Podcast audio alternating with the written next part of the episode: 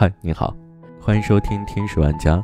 今天和你分享的文章来自公众号新闻哥。为了生孩子，连命都不要，值吗？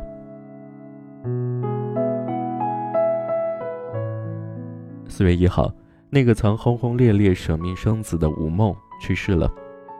作为一位网红孕妇，她身患先天性心脏病，伴肺动脉高压。四十二岁时，她执意高危产子。在网上声称自己如果生产成功，将给所有高危孕妇带来希望，并为了生子绑架医生为她移植心肺。最终，吴梦在成功产子一年后因并发感染去世。家人称，吴梦去世前求生欲很强烈，但也感到自责和后悔，对于无法孝敬父母、养老送终这件事尤其愧疚。很难想到。一个新生儿诞生的背后，竟然会是一个疯狂的母亲，一条生命的逝去，以及一个家庭的残缺。用《找到你》中的一句台词形容吴梦，可能很合适：生孩子是天底下最自私的事情，用别人的生命来完成自己。吴梦所谓的母爱，真的伟大吗？二零一四年，吴梦被诊断出了一种严重的先天性心脏病。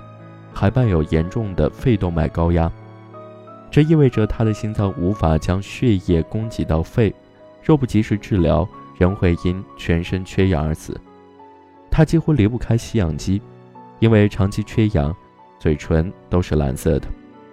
二零一八年初，再婚的吴梦怀孕，按吴梦的身体情况，正常生活都成问题，更别提怀孕产子。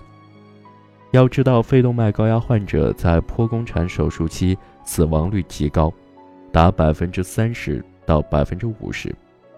对此，国内外的意见都很一致，建议肺动脉高压女性避免妊娠。但面对医生劝她终止妊娠的意见，吴梦却选择了递上一份免责声明。她说：“我接受一切可能的风险，哪怕付出生命的代价，我也要坚持怀孕。”支持分娩。执意生子是为爱，她希望和先生有一个爱情的结晶。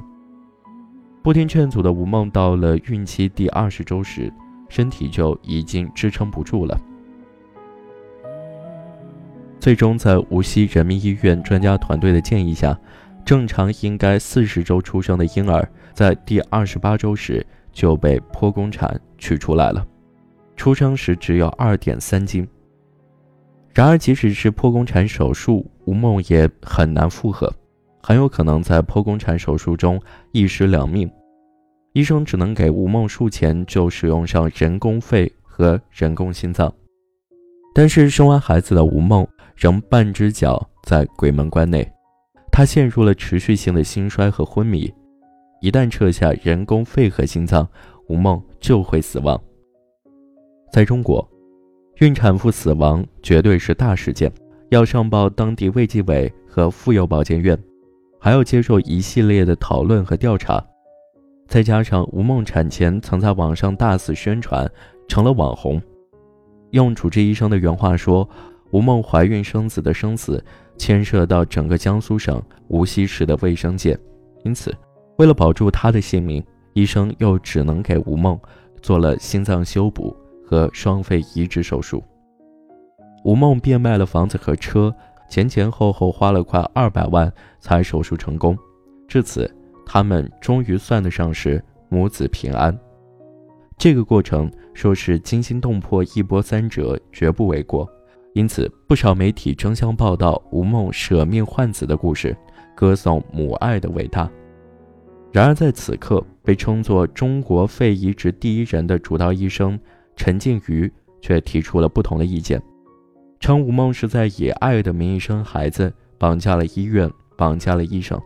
他说不希望再有这样的案例发生，因为在术前，吴梦在网上录视频宣传这次手术称得上世界上从来没有过的高难度手术。可以这样说，很多专家都以为我是必死无疑的，但我坚信人的信念可以战胜一切。但事实上，陈静瑜的医生说，这场手术成为绝无仅有，是因为国外的肺动脉高压孕妇会听从医生的话，终止妊娠，而不是赌命。但医院是救死扶伤的场所，医生一心负就是天职，所以医生只能尊重吴梦的任性。这场高难度手术从头到尾就是为了保住吴梦的命而被逼进行的。医生团队好不容易帮他捡回了一条命，吴梦却并不珍惜。在吴梦逝世后，主治医生陈静瑜描述了吴梦的死因。在陈静瑜的形容中，吴梦是一个极度作且自信的人，因为肺移植手术后本来就很容易诱发感染，但吴梦却对医生的医嘱不信任，觉得花费太高，拒绝吃药，导致双肺反复感染。吴梦甚至不吃排异药，认为只有神能救他，而不是医生。他对意志力有一种迷信。吴梦说自己生产，他的大儿子非常支持。记者问他为什么，吴梦答：“我儿子了解我，他知道我意志力非常强。”于是吴梦想靠自己的意志力生产，但事实上他是靠医生才赌回一条命。这一次他依然要靠意志力对抗感染，他赌输了。有些时候，大家真的过于神话所谓的意志力和母爱了。本来大众对这个病就不太了解。吴梦这种宣传只会让误解加深，让更多的肺动脉高压孕妇主动或被动以爱之名赌命孕育，这种做法不值得效仿。之前就是讲述肺动脉高压产妇吴莹的故事。吴莹认为人生圆满就是要有个孩子，最终想要人生圆满的吴莹在产后第十四天死在了 ICU。现实生活中，侥幸存活的吴梦是少数，死在产房的吴莹才是这个群体的大多数。我一直不理解，为什么大多数人把孩子作为评价人生圆满与否的标准？上一辈人是这样，这一代人还是这样。我觉得，孩子对于一个家庭来说，或许是有重要意义的，但绝不是不可代替的意义。一个家庭的组成。最大的意义是因为爱。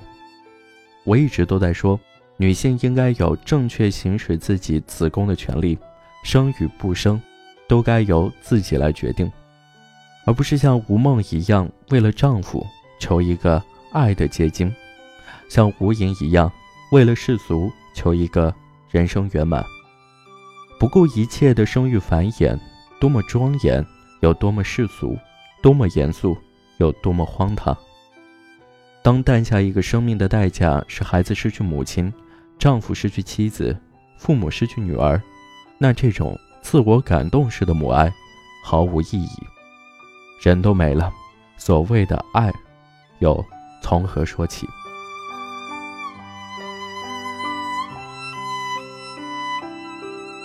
好了，这就是今天的节目。如果你喜欢我们的节目的话，欢迎点击订阅。然后在屏幕下方给我们留言，感谢你的收听，我们下期再见。